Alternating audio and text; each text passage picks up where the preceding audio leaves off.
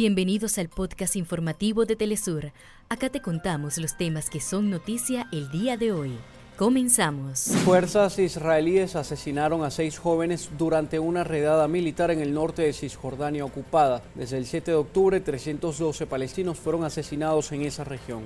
En Australia ascienden a 10 las personas fallecidas tras fuertes tormentas que azotaron la costa este del país. Fiscalía de Bolivia pidió 20 años de cárcel para la expresidenta de facto Yanine Áñez y el opositor gobernador Luis Fernando Camacho por los hechos de violencia enmarcados en el golpe de Estado de 2019. Hasta acá nuestros titulares. Para más información recuerda que puedes ingresar a www.telesurtv.net.